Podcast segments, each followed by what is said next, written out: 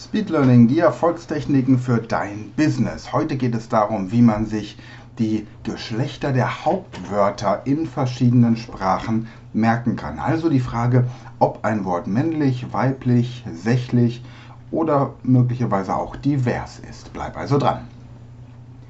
Mein Name ist Sven Frank, ich bin Inhaber der Speed Learning Academy und Autor des Buches Speed Learning, die Erfolgstechniken. Wer meinen Podcast schon einige Zeit verfolgt, weiß, dass ich selbst eine große Passion für Fremdsprachen habe und einige davon auch ganz gut spreche. Wenn es also um das Thema Fremdsprachen geht, kenne ich mich ganz gut aus und vermittle natürlich hier in der Podcast-Serie auch immer wieder Tipps und Tricks, wie man Sprachen effektiver lernen kann. Diese Podcast-Folge wird dir auch wieder präsentiert vom Speed Learning Friday, dem Podcast für einen Vorsprung durch Wissen. Jeden Freitag bekommst du exklusiv eine E-Mail mit Informationen dazu, wie du dein Gedächtnis verbessern kannst, deine mathematischen Fähigkeiten optimierst und dein Business Englisch auf Vordermann bringst. Plus weitere Tipps und Tricks für einen Vorsprung durch Wissen. Der einzige Newsletter, die einzige E-Mail, die man eigentlich wirklich braucht. Um den Speed Learning Friday zu abonnieren, gehe einfach auf die Speed Learning Academy Website unter speedlearning.academy. Tja, wie ist das, wenn jemand dich fragt, hm, nach welchen Regeln wird denn zum Beispiel ein Hauptwort im Deutschen einem Geschlecht zugeordnet? Es heißt zum Beispiel der Mann und die Frau, aber es heißt das Mädchen, hingegen der Junge. Und die Katze, das heißt, die Katze ist weiblich, aber das Mädchen ist sächlich. Das ist erstens nicht besonders liebevoll dem Mädchen gegenüber und zweitens nicht wirklich nachvollziehbar. Tja, wieso ist dann der Baum männlich, aber die Wiese weiblich, die Blume auch, aber das Gras dann wiederum sächlich? Hm, Millionen von schlauen Menschen haben sich schon den Kopf darüber zerbrochen, Zuletzt der gute Sigmund Freud, der festgestellt hat, dass Dinge, in die man etwas hineinstecken kann, oft weiblich sind und Dinge, die irgendwo hineingesteckt werden, männlich. Also zum Beispiel der Stock oder die Schachtel, die Kiste, die Schublade, aber dann wiederum der Balken oder eben auch der, der Dübel oder der Zug ja, der in den Bahnhof hineinkommt und eben aber nicht in die Bahnhof, aber wiederum in die Bahnhofshalle. Also ja, es ist nicht ganz so einfach. Für uns, die wir mit Deutsch als Muttersprache aufgewachsen sind, haben wir einfach intuitiv diese Sprache gelernt. Für uns war es also eigentlich kein aktiver Lernprozess, aber jetzt gibt es eben Menschen, die diese Sprache lernen möchten. Und wenn du zu Menschen gehörst, die beispielsweise Integrationskurse anbieten und Deutschtraining anbieten, dann wird sich diese Frage immer wieder stellen. Umgekehrt für dich natürlich auch, wenn du beispielsweise eine Sprache wie Französisch oder Spanisch lernen möchtest, bei der es auch unterschiedliche Geni, Genusse, Genüsse, einfach Geschlechter gibt. Wie merkt man sich das nun am einfachsten? Pures Auswendiglernen hat sich in der Vergangenheit als wenig effektiv herausgestellt. Alle Lehrer sagen dir, lerne das Geschlecht immer gleich mit. Ja, okay. Und dann lerne ich eben die Wiese und das Haus und das Boot und der Regenschirm. Aber warum? Wie soll ich mir das denn plastisch tatsächlich dauerhaft merken? Und woher weiß ich dann zum Beispiel, ob es im Französischen Le Projet oder La Projet heißt? Oder im Spanischen El Agua oder La Agua? Tja, hier kommen drei ziemlich coole Tipps, wie du dir die Geschlechter von Hauptwörtern in Zukunft merken kannst. Tipp 1.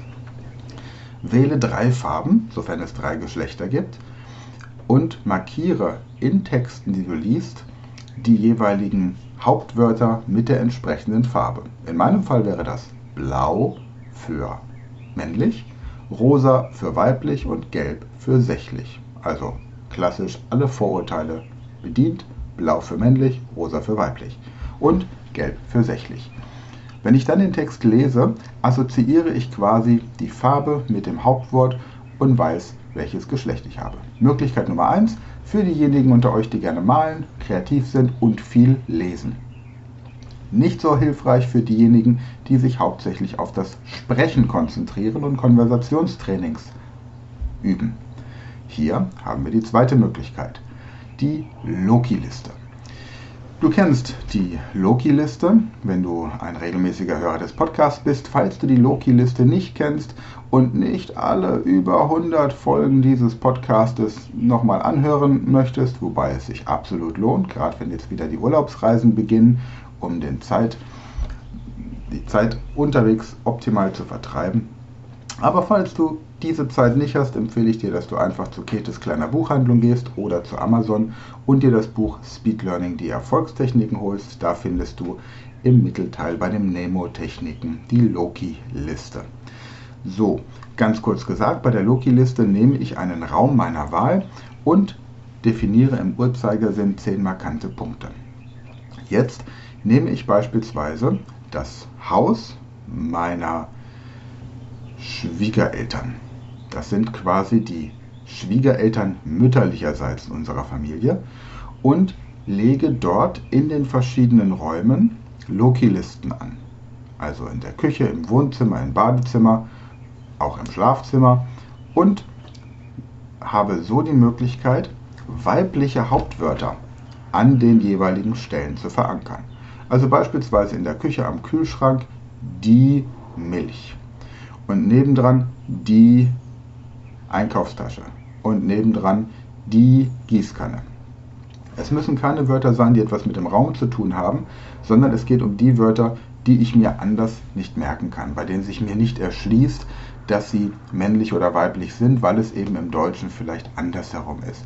Nehmen wir das Beispiel Agua. Agua ist klar, weil Agua mit A beginnt und La Agua einfach komisch klingt im Spanischen, also ist es El Agua.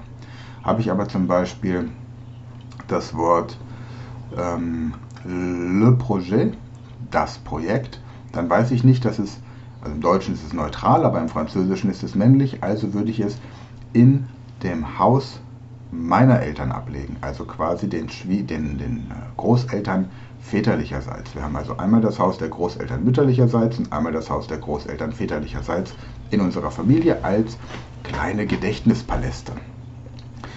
Und alternativ kannst du natürlich auch die Wohnung einer Freundin und eines Freundes nehmen für männlich und weiblich. Und sächlich wäre dann, wenn benötigt, vielleicht ein öffentlicher Platz oder ein Einkaufszentrum, in dem du in den verschiedenen Orten das Ganze ablegst. Zweite Möglichkeit für alle, die Loki-Listen, Gedächtnispaläste sowieso schon anwenden.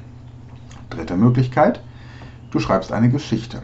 Eine Geschichte von einer Frau, in der nur weibliche Hauptwörter vorkommen. Oder eine Geschichte von einem Mann, in der nur männliche Hauptwörter vorkommen. Also zum Beispiel, eine Frau ging auf eine Wiese, um dort ihre Ziege mit Blumen und Margarine zu füttern. Erster Teil der Geschichte. Man kann das noch ein bisschen ausweiten. Dann habe ich die Geschichte von einem Mann. Ein Mann ging auf einen Bauernhof, um dort einen Hund, einen Löwen und einen Schinken zu fangen und in den Anhänger des Traktors zu legen. Und dann habe ich als drittes noch eine Geschichte von einem kleinen ähm, Mädchen oder einem kleinen Kätzchen oder von mir aus auch einem Kaninchen. Ein Kaninchen, das ähm, ein Bild malte und ein, auf dem ein Blumenbouquet zu sehen war. Also du hast das Prinzip verstanden. So, also mach dich jetzt mal gleich dran, über, probiere diese verschiedenen Techniken einfach mal aus. Markiere entweder die Wörter in Texten, die du lesen möchtest, farblich. Oder lege eine Loki-Liste, einen Gedächtnispalast, jeweils in männlicher und weiblicher und neutraler Umgebung an. oder schreibe eine Geschichte oder mach alle drei Techniken parallel. Auf jeden Fall hast du so die Möglichkeit, hauptsächlich Wörter, die sich von dem Geschlecht in deiner Muttersprache unterscheiden, super leicht zu merken. Tja, schreib gerne ein Feedback, entweder hier im Podcast oder auch, der Podcast wird ja auch auf YouTube und auf der Facebook-Seite Speed Learning aktiviert. Und wenn du weitere interessante Techniken haben möchtest, dann abonniere wie gesagt den Speed Learning Friday oder komm auch gerne in die WhatsApp-Gruppe Speed Learning, die Erfolgstechniken. Beziehungsweise ist ja gar keine WhatsApp-Gruppe, ist ja eine Facebook-Gruppe, aber von der Datensammlung ist es ja wohl identisch. Die WhatsApp-Gruppe, die ist nur offen für unsere Speed Learning Coaches. Wenn dich die Ausbildung zum Speed Learning Coach interessiert, dann kommst du fünf Tage zu mir ins Einzeltraining und wirst dann zum Speed Learning Coach ausgebildet.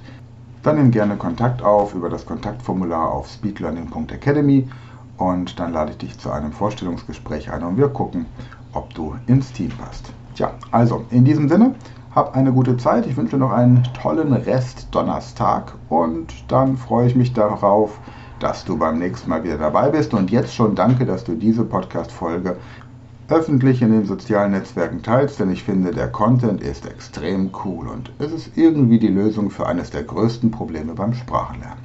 Also, in diesem Sinne, bis dahin, gute Zeit.